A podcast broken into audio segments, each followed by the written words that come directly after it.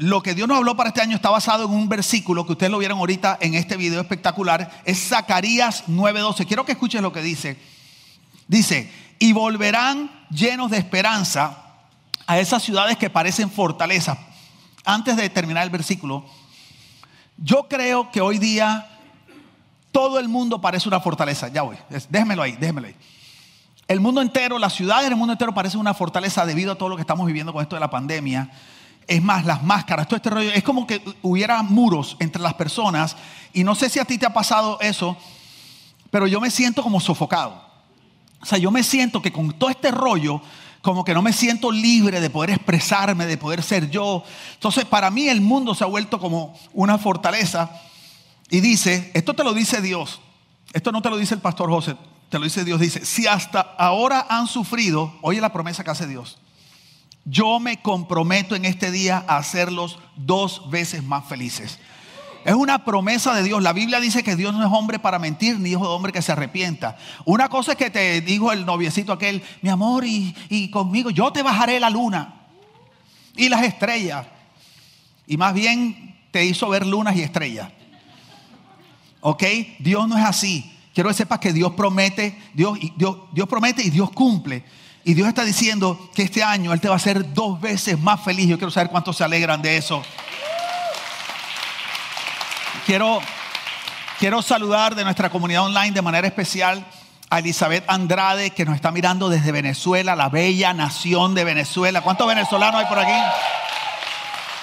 Mira la pregunta, ¿cuántos venezolanos hay aquí? ¿Y cuántos de la República Independiente del Zulia?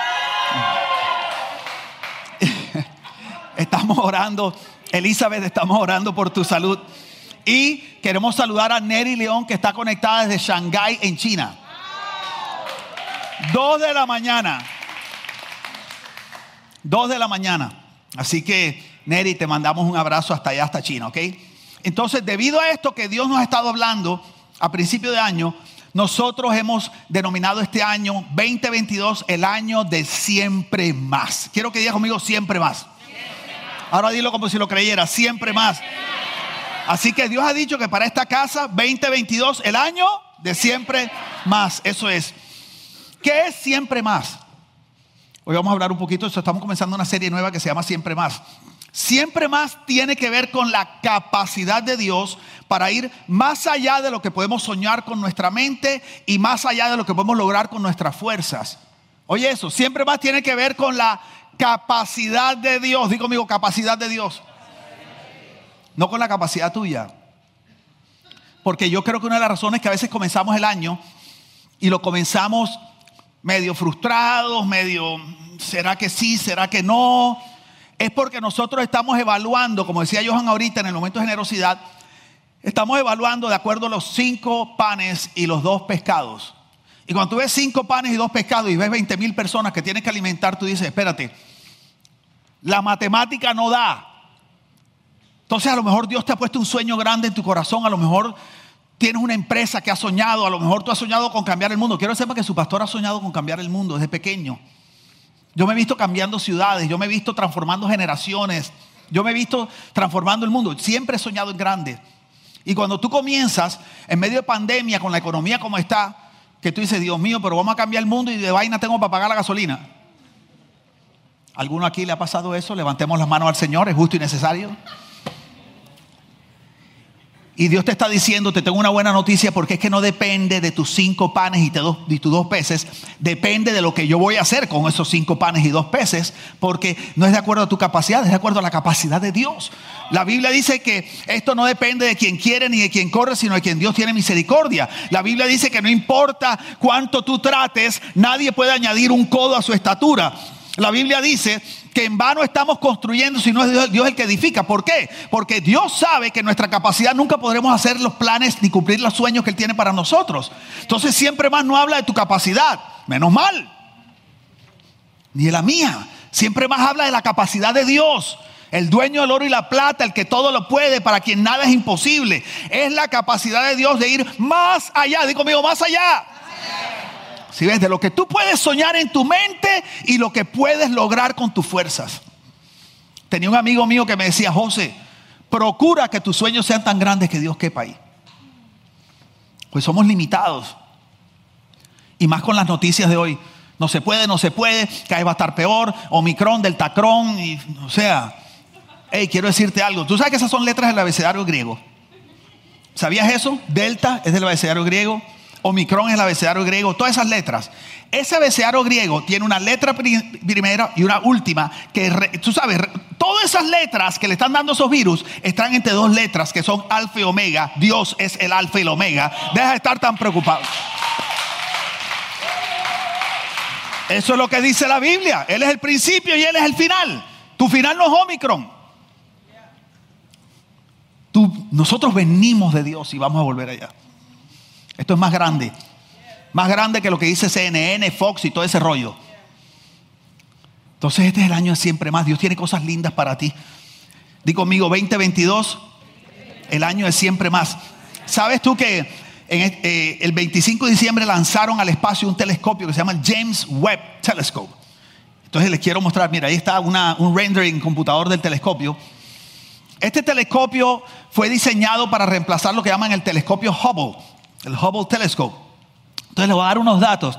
Este telescopio lo van a ubicar ahí al ladito, al ladito ahí a 930 mil millas de la Tierra. 930 mil millas de la Tierra. Va a estar ahí el James Webb Telescope. Este telescopio se empezó a planear en 1980, la tecnología. A veces nosotros, no, mira cómo ha avanzado la cosa. Hay cosas que tú y yo estamos disfrutando hoy que ya las tenían planeadas desde hace 50 años atrás. En 1980 lo planearon. Lo empezaron a construir en el 2004 y terminaron en el 2019. No lo habían podido lanzar por la pandemia. Costó nada, lo que, con lo que tú compras el pan, 9 millones de dólares. Lo lanzaron el 25 de diciembre. Se lanzó, oye esto, con el propósito de entender un poco mejor el universo. Lo que la Biblia le llama los cielos, lo que nosotros decimos, mira, mira el cielo, las estrellas, las galaxias, con el propósito de entender un poco más eso, tan infinito, tan, tan difícil de comprender con nuestra mente finita, lanzaron este telescopio. La idea es observar cómo lucía el universo en sus inicios. Oye esto, ¿quieren ver cómo lucía el universo 100 millones de años después de lo que se conoce como el Big Bang? ¿Han oído el Big Bang? Esa es la pelea que hay supuestamente entre la religión y la ciencia. Las personas que andan mirando la pelea entre la religión y la ciencia no entienden a Dios. No conocen la Biblia. La religión y la ciencia no son opuestas, son complementarias.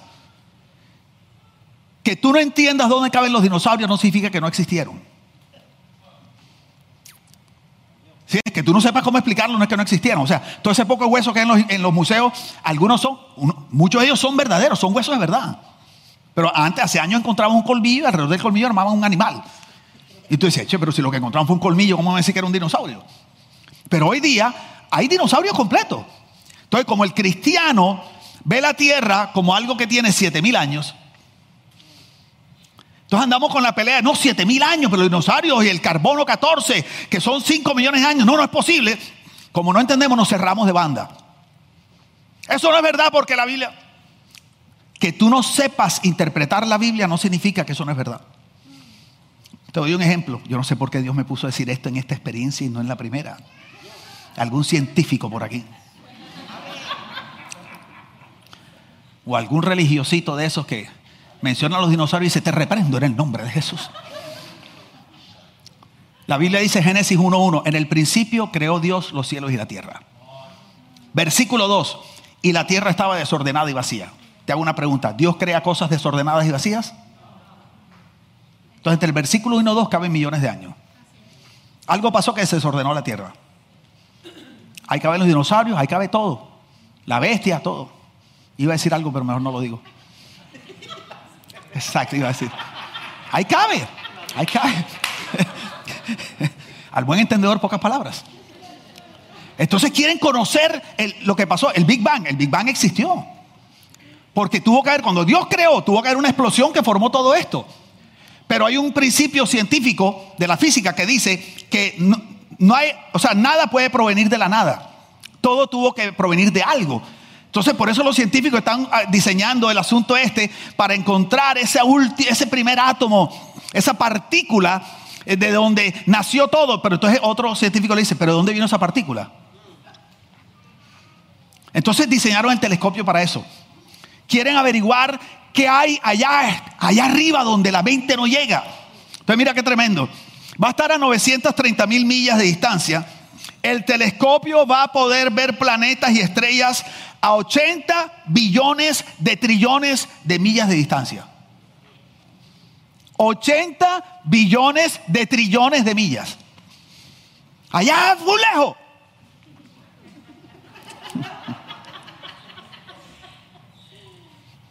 Muy lejos de la tierra. Allá. Arriba, full arriba en el cielo.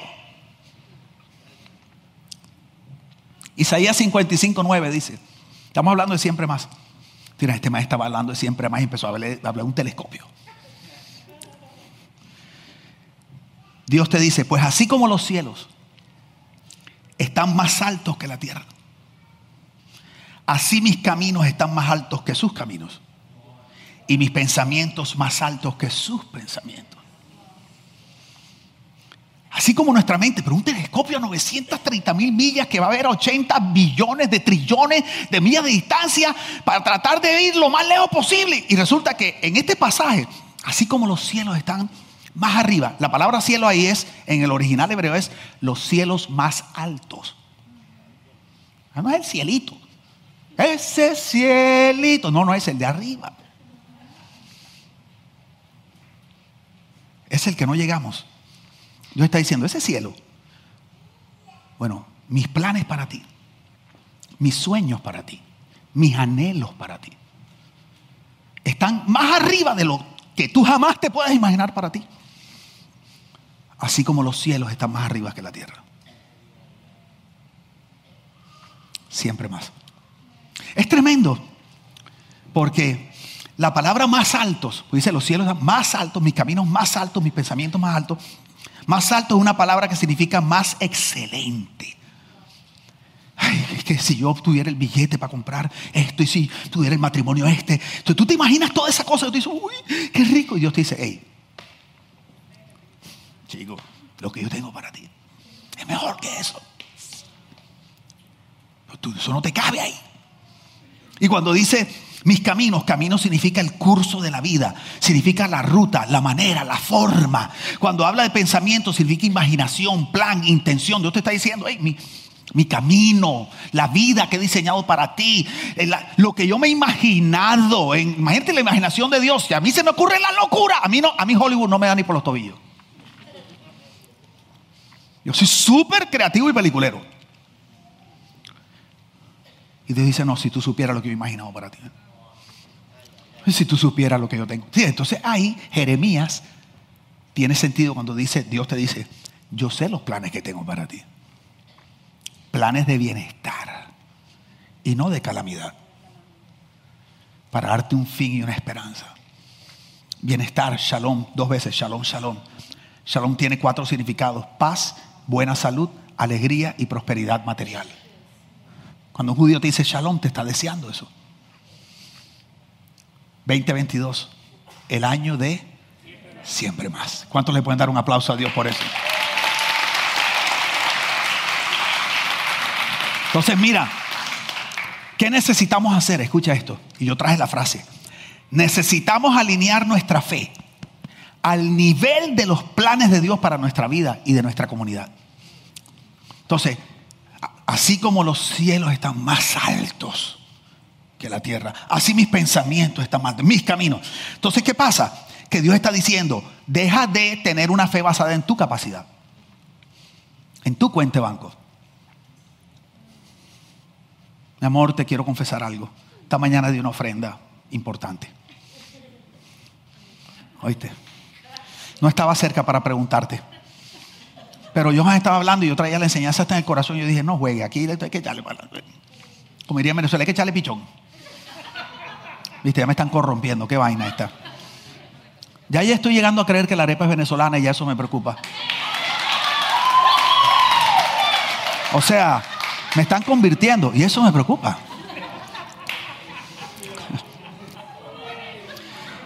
Oye esto, ¿Por qué? Porque tengo un dinero en el banco y necesito un dinero. Míreme esto, necesito un dinero para unas cosas que el dinero del banco no me da. O sea, los cinco panes y los dos peces no dan para lo que necesito. Y yo dije, hey, no dan. Y si no dan, ¿qué voy a hacer con eso? Ese niño se los dio a Jesús en las manos. Déjame, se los doy al Señor. ¿Por qué? Porque mi fe estaba basada en mi limitación del dinero que tengo en la cuenta de banco. Y Dios me está diciendo, hey, lo mío es más alto. Entonces yo, ¿qué tengo que hacer? Tengo que subir, subir, subir, subir. Y empezar a operar, a pensar y a operar de acuerdo a lo que Dios es, piensa y quiere para mí.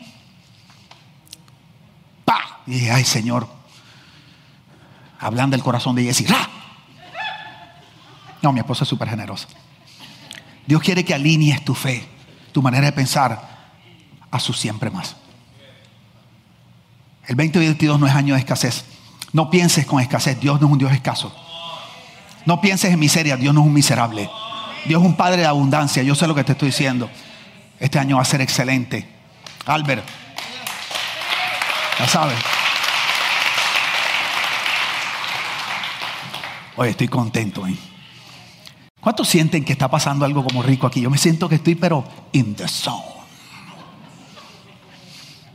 Efesios 3:20, mira. A Dios sea la gloria, dice Pablo, pues por su poder eficaz que actúa en nosotros, oye esto, Él puede hacer muchísimo más, muchísimo más, digo muchísimo más. ¿Cuánto puede hacer Dios? ¿Cuánto? Muchísimo más de lo que nos podemos imaginar o pedir. Y a veces uno dice, ay Señor, no sé si pedirte esto porque tienes cosas tan importantes las que estás cuidando ahora mismo, que el terremoto, que el tsunami, y yo aquí pidiéndote, no sé, para una chocita. No sé, Señor, mi matrimonio, pero es que tú no te preocupas por detalles. Es un problema de identidad. Es que no te ves como un hijo, como una hija del Padre. Si ves, tienes el problema de identidad o que no conoces a Dios como Él es de verdad. Tienes una imagen de Dios que te, te pintó la religión, de un Dios transaccional, que solo te ama o te bendice de acuerdo a lo que tú haces por Él. Dios no es un Dios eh, transaccional, Él es un Padre relacional. Él no te ama por lo que tú haces, Él te ama por quien tú eres y Él te ama por quien Él es. 2022 es el año del siempre más. ¿Ok? Pues mira, la pregunta, ¿cuál es el alcance de los planes de Dios? Ok, más alto los cielos, pero ¿hasta dónde llega eso? O sea, ¿hasta dónde se va a sentir el efecto de los planes de Dios en tu vida? Cuando yo era pequeño me encantaba ir a un lago a navegar. Y recuerdo que estaba en ese, lago, se llama el Lago del Cisne, en Barranquilla. Y yo me iba en una lanchita y me ponía en el puro a mitad del lago. Y recuerdo que un día yo llegaba muy temprano, porque como el lago quedaba, el, el, club donde estaba el lago quedaba fuera de la ciudad, y mi mamá, para no tener que llevarme hasta allá, me llevaba a las 6 de la mañana al club que estaba dentro de la ciudad y yo me montaba en el camión con los empleados, me iba con los empleados, con la comida. Y, y me acuerdo que eh, estaba allá en el lago y como era tan temprano, el lago estaba allá en Barranquilla, le dicen, parecía un espejo. O sea, no tenía olitas ni nada, estaba pero, pero espejo perfecto para esquiar. Yo estoy en la mitad y cogí una piedrita y yo hice así, en la mitad del lago hice así, ¡pluc! y la tiré. Y empezó lo que se llama el ripple effect, no sé cómo se llama eso en español, pero el efecto de las ondas de la piedrita que cayó. ¿Sabes hasta dónde llegaron las, las ondas esas? Hasta el final del lago. Como no había más nadie, yo tiré así y llegó hasta el final, hasta el final. Una piedrita en el centro del lago causó un efecto que llegó hasta la orilla del lago. Y te estoy hablando de un lago donde hacen, hacían campeonatos de esquí todo. No es un laguito. El lago. ¿Hasta dónde va a llegar los efectos del plan de Dios en tu vida? Te voy a decir. Salmo 33, 11 dice, pero los planes del Señor quedan firmes para siempre. Los designios de su mente son eternos. En otra, en otra versión dice, los designios de su corazón van de generación en generación. Quiero que sepas que el siempre más de Dios trasciende nuestro tiempo y nuestra existencia. La bendición que Dios tiene para ti va a alcanzar a tus generaciones. Quiero que escuches esto. La bendición que Dios tiene para ti va a alcanzar a tus generaciones. No se acaba en tu tiempo. No vas a tirar una piedrita y va a haber un efecto nada más alrededor de ti. Este efecto de las decisiones que tú tomes, de creerle a Dios, de alinear tu fe al nivel del siempre más de Dios, de eso que Dios ha dicho que tiene para ti, si tú procuras eso, esto va a causar un efecto que va a llegar hasta tus hijos, los hijos de tus hijos. Que no nos pase como una de las historias más trágicas que hay en la Biblia. Nunca me he podido acordar cómo es el nombre de ese rey.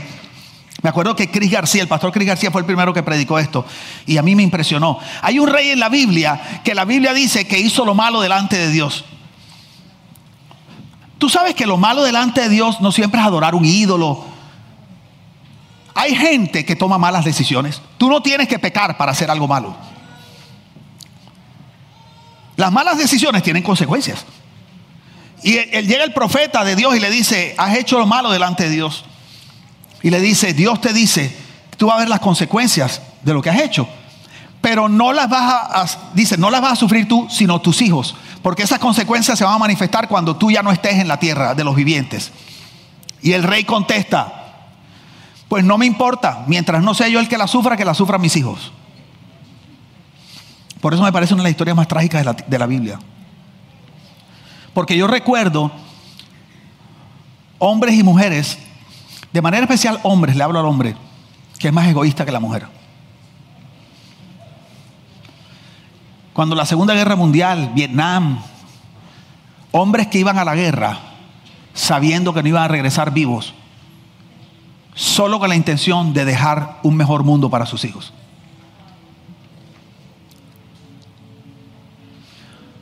Seres humanos dispuestos a sacrificarse ellos para dejar un legado de bendición a la siguiente generación. Yo creo que vivimos en una generación muy self-centered, egocéntrica.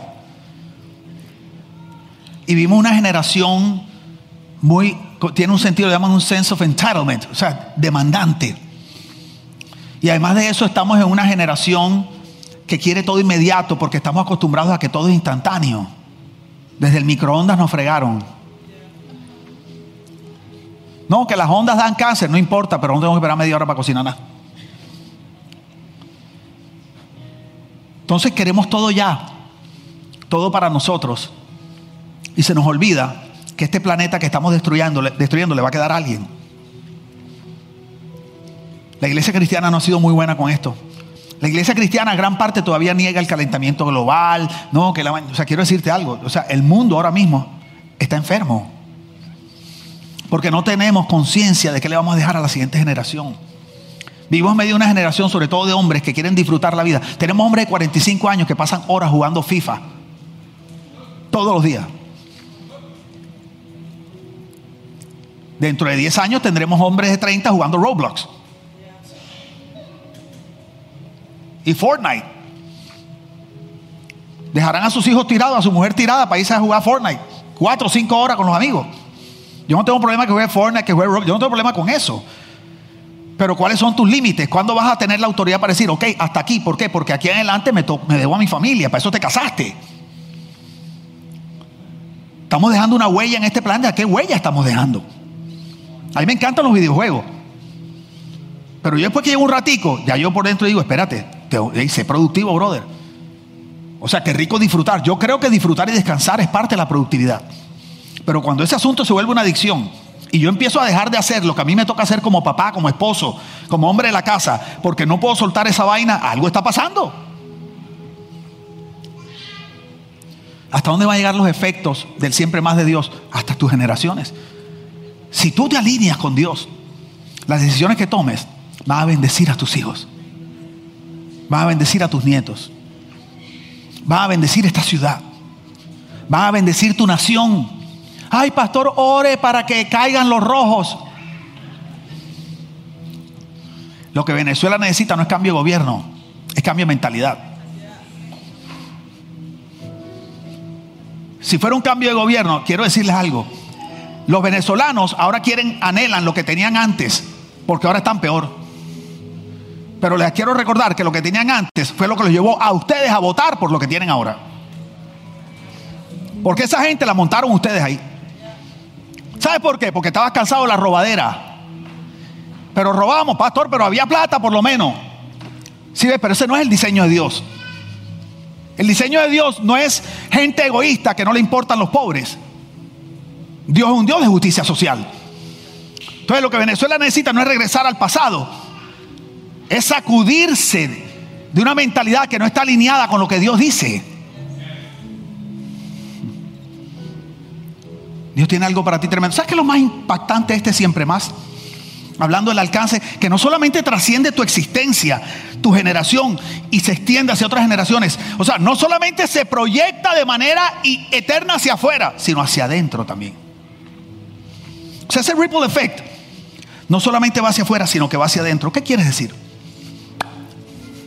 ¿Tú sabes cuánta gente yo me encuentro y me dicen, pastor, es que mi esposo me fue infiel o mi esposa tal cosa o fulano me traicionó, pastor, y mi corazón está tan herido que yo me, estoy como una coraza, que ya yo no creo en la gente. Pastor, yo he perdido la capacidad de amar, yo he perdido la capacidad de confiar. Pastor, estoy tan endurecido. Mi corazón es una piedra y yo siento que yo no puedo disfrutar porque yo siento que tomé una decisión y yo dije, ok, no voy a dejar que me la vuelvan a hacer más nunca, me voy a, enconchar aquí en, en... Pastor, como yo quisiera que Dios hiciera un milagro en mi corazón. Quiero volver a amar, quiero volver a reír, pastor, quiero que Dios me libere de esta amargura. La amargura la amargura es lo que más profundo llega en el corazón. Porque la amargura es una raíz. La Biblia habla de las raíces de amargura. Las raíces es lo que está abajo.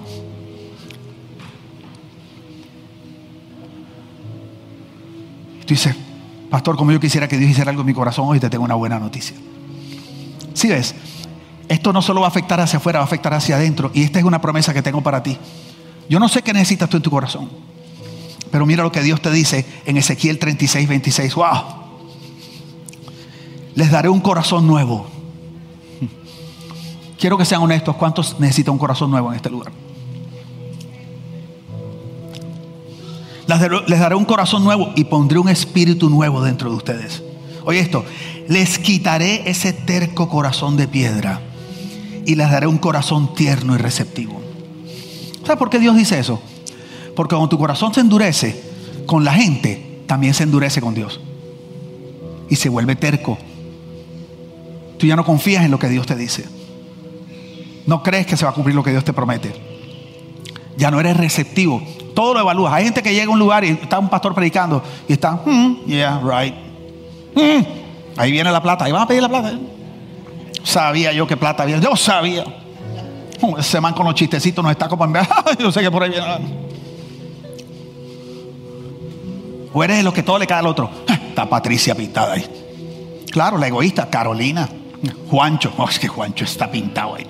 Y a ti no te cae ni una. Si ves, tú no vienes aquí para que Dios te hable lo que necesita tu vecino.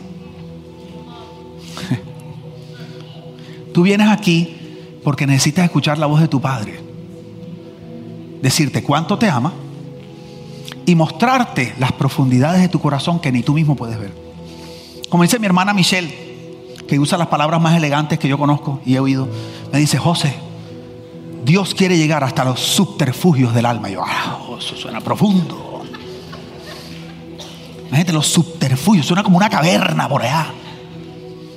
¿Sabías tú que Dios quiere llegar hasta los subterfugios de tu alma? Y que el siempre más no solo es para afuera, también es para adentro.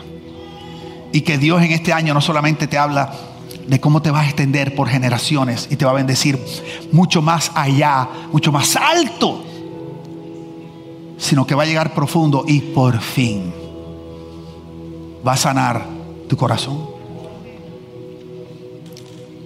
Creo que va a ser un año tremendo. Creo que va a ser un año tremendo. El 2022 es el año del siempre más. Y Dios nos está invitando a creer y vivir más allá de los límites de nuestra mente. ¿Por dónde se comienza? Te quiero dejar con un pasaje de la Biblia, pero tremendo. De este pasaje pudiéramos hacer una serie de un año. Efesios 3:14, mira cómo dice Dios a través de Pablo, dice, Pablo le dice a la iglesia, le dice, por ello me arrodillo ante el Padre, de quien recibe su nombre toda familia, tanto las que están en el cielo como las que están en la tierra, y le pido o sea, él dice, me estoy arrodillando y estoy orando por ustedes y esto es lo que yo pido. Oye, tantas cosas que pudiera pedir Pablo. Tantas cosas que pudiera orar un hombre tan inteligente y dice, le pido que de sus gloriosas riquezas lo fortalezca interiormente. Digo, amigo, interiormente. O sea, Pablo está diciendo, cuando yo me arrodillo y oro por ustedes, lo que yo le pido a Dios es que haga algo a? Adentro. Dice, interiormente por medio de su espíritu. Pido también que por medio de la fe, esta fe que queremos subirla al nivel de lo que Dios está diciendo, Cristo habita en sus corazones, oye esto, y que ustedes echen raíces y se cimienten en el amor. Cosa tan tremenda. No, Padre, y te pido que deje el cigarrillo. Padre, que deje la vareta. Padre, que salga de tal. Ey, ¿cuándo vamos a entender que todos los hábitos destructivos del ser humano son un reflejo de algo que está pasando adentro? La iglesia no puede seguir maquillando muertos. Dios quiere hacer algo adentro. Como dice Felipe, mi hijo, tú solo estarás tan bien por fuera como estés por dentro. Entonces Pablo está diciendo, hey, yo lo que quiero, yo le oro a Dios que Él haga algo adentro. Y que ese algo es que tú te fortalezcas en tu fe en Cristo, conozcas más y que te cimientes en su amor. ¿Sí? Cuando tú conoces el amor de Dios y echas raíces en su amor, tú te vuelves receptivo porque tú sabes que Dios te ama incondicionalmente y que quiere lo mejor para ti. Entonces tú ya no estás, tú sabes, como gato boca arriba. Pero mira cómo sigue diciendo, dice, para que puedan entender.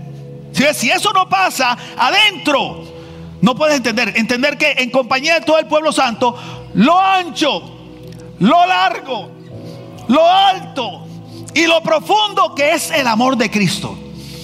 Pido que ustedes experimenten ese amor que nunca podremos entender del todo. Así estarán completamente llenos de Dios. Fíjate, adentro. Es lo más importante.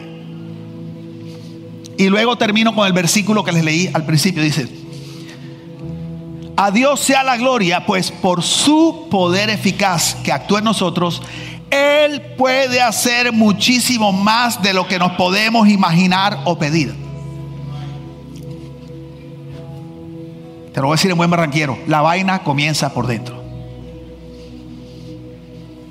Y entonces se manifiesta hacia si ves, yo tenía que tener una piedrita para poder quedarse. Tú que Dios haga algo adentro. Este año, Dios quiere hacer algo adentro para hacer algo afuera.